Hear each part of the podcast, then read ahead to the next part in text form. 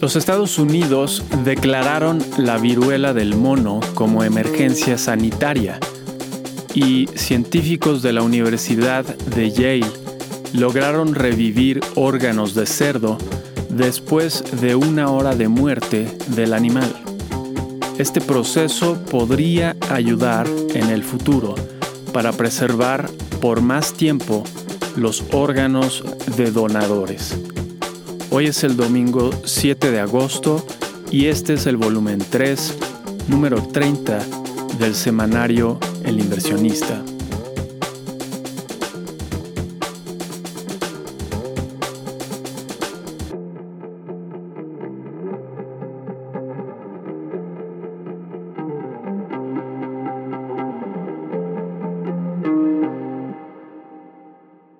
Las noticias de mayor interés esta semana fueron de política.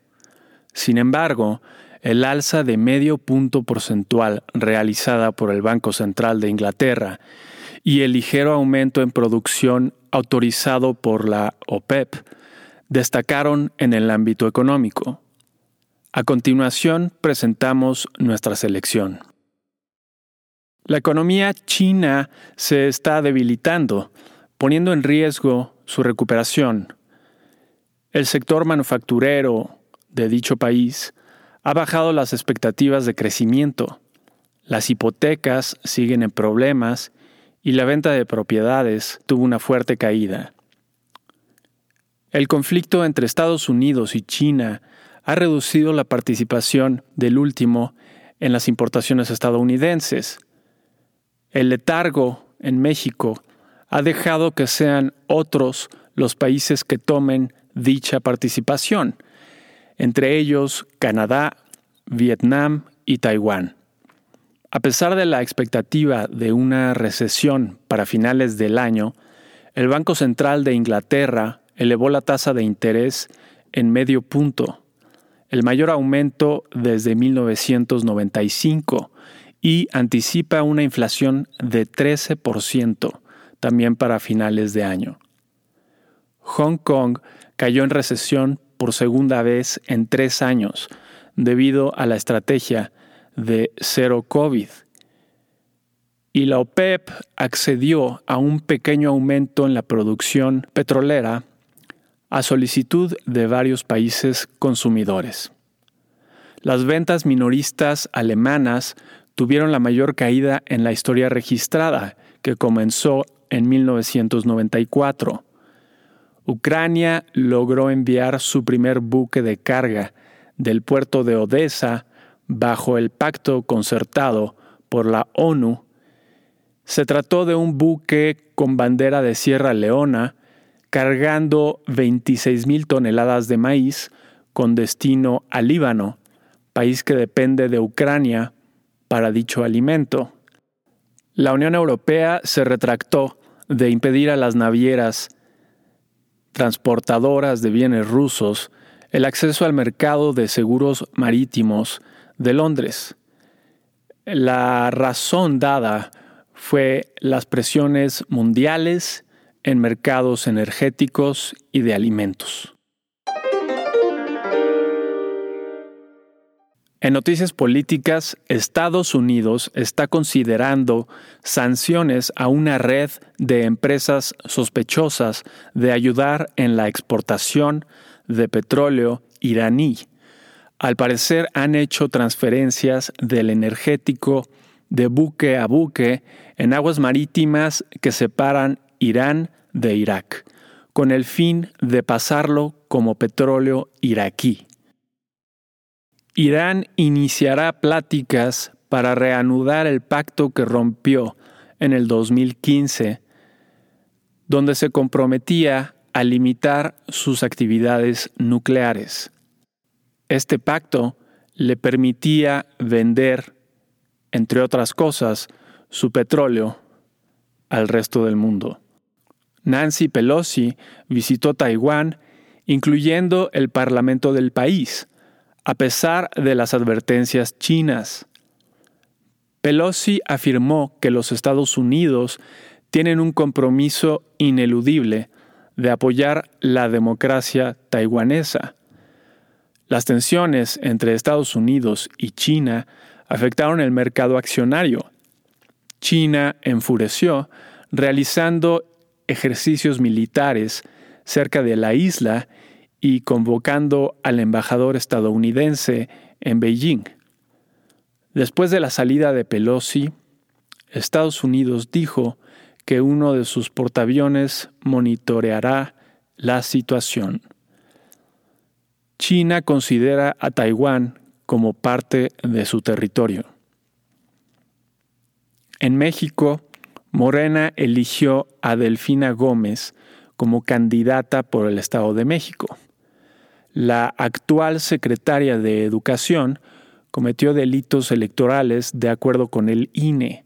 Y después de semanas de apatía, el gobierno federal finalmente actuará para reducir la crisis de agua en Nuevo León.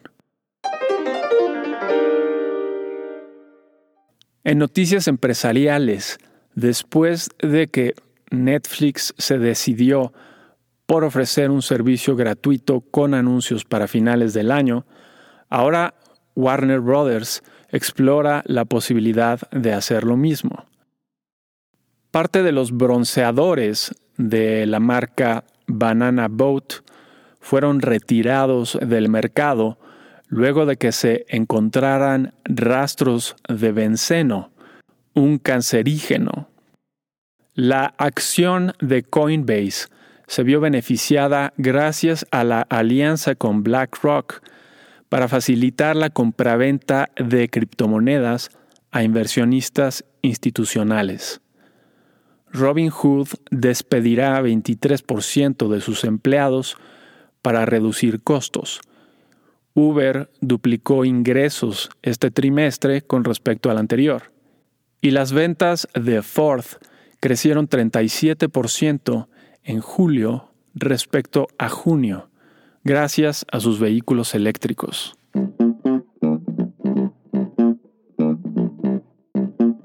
Notas de la semana que termina.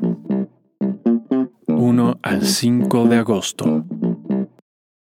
En Estados Unidos, los índices de gerentes de compra del sector manufacturero de Standard Poor's Global y del Institute for Supply Management para el mes de julio Ambos terminaron optimistas por encima de los 52 puntos como se esperaba.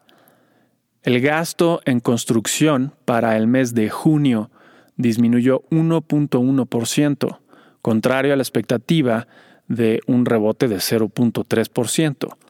En realidad, este dato es bueno porque deseamos que la economía se desacelere para bajar los precios. Las vacantes que hubo para el mes de junio fueron menos de las esperadas, 10.7 millones en vez de las 11.2 del mes previo y las 11 millones esperadas. Los índices de gerentes de compra de servicios para el mes de julio fueron contradictorios el de Standard Poor's Global mostró una reducción de 52.7 a 47.3 y el del Institute for Supply Management aumentó de 55.3 a 56.7. Las órdenes de fábricas para el mes de junio tuvieron un crecimiento mensual de 2%, más del 1.8% del mes pasado y del 1.1% esperado. Las solicitudes iniciales de seguro de desempleo aumentaron a 260 mil, menos de las 261 mil de la semana antepasada. Las nóminas no agrícolas para el mes de julio se incrementaron en 528 mil, considerablemente más que el aumento de 398 mil del mes anterior y que el consenso de 250 mil. La tasa de desempleo para el mes de julio se redujo de 3.6 a 3.5%. Ambas noticias son positivas, pues hablan de una convergencia entre la oferta y la demanda laboral, a la vez que demuestran a la Reserva Federal que las alzas realizadas a la tasa de interés sí están incidiendo en el mercado laboral, porque los trabajadores están tomando las vacantes existentes al salario ofrecido. En reportes de utilidades tuvimos entre otras empresas a Activision con una sorpresa ligeramente negativa, AMD con una sorpresa ligeramente positiva, PayPal con una sorpresa positiva, Starbucks con una sorpresa positiva, British Petroleum con una sorpresa positiva, Airbnb con una sorpresa positiva, CVS con una sorpresa positiva y Moderna con una sorpresa positiva. El 65% de las 974 sorpresas fueron positivas. Una buena semana en reportes de utilidades. Con respecto a la semana pasada, el índice Standard Poor's 500 de la bolsa estadounidense avanzó 0.36%. El petróleo West Texas Intermediate bajó de 98.62 dólares el barril a 89 dólares el barril. Y el oro subió de 1.763 dólares la onza a 1.773 dólares la onza. En México, el indicador de pedidos manufactureros para el mes de julio fue de 51.9, donde más de 50 puntos es optimista y viceversa. Las expectativas de los especialistas del sector privado, según el Banco de México, para el mes de julio mostraron pocos cambios notables con respecto al mes anterior. Solo destaca un aumento en la inflación esperada para finales de año. Ahora es de 7.8% en vez de 7.5%.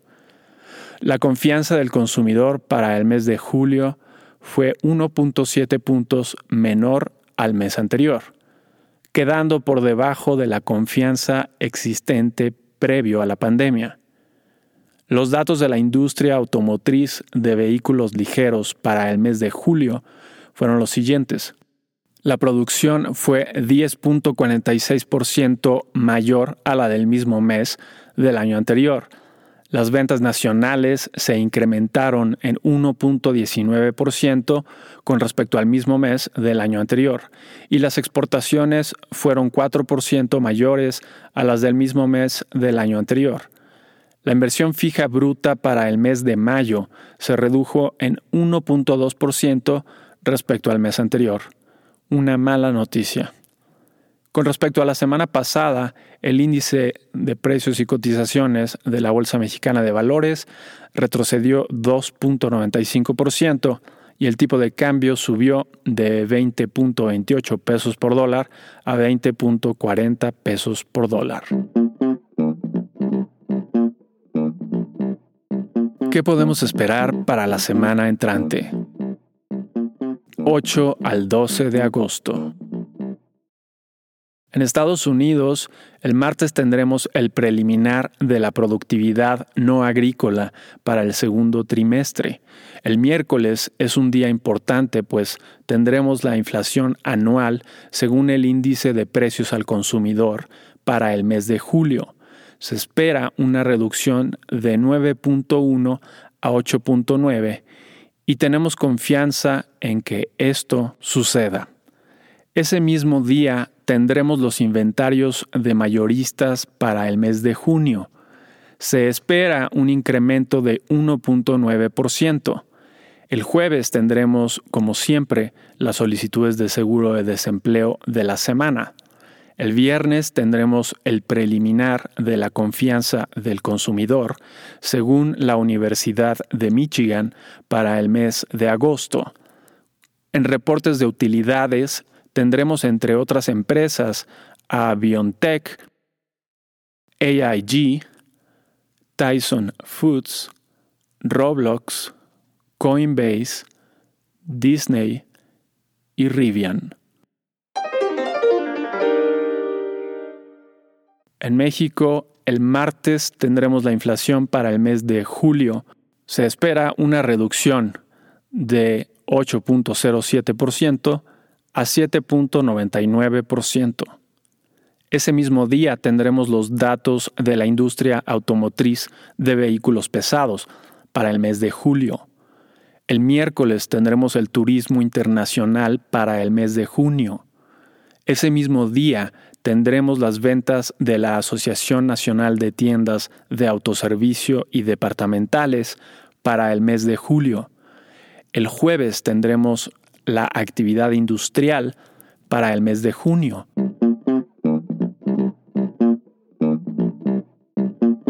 Tips. Europa goza en este momento de un fuerte turismo de verano mismo que tiene la necesidad de adquirir euros. Pero para finales de octubre ese turismo desaparecerá y empezará la necesidad de utilizar el escaso gas natural para la calefacción y generación de electricidad. Aunque el gas se puede importar en forma líquida, Europa cuenta con pocos puertos preparados para ello. Aún y si terminasen uno de los nuevos puertos para diciembre, la importación por este medio será insuficiente y cara. Conviene vender los euros y títulos denominados en esa moneda antes de que esto suceda.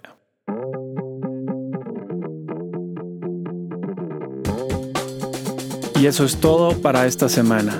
Si te interesa consultar la versión completa, ver números anteriores o suscribirte para recibir El inversionista de forma gratuita, lo puedes hacer a través del sitio elinversionistaonline.com.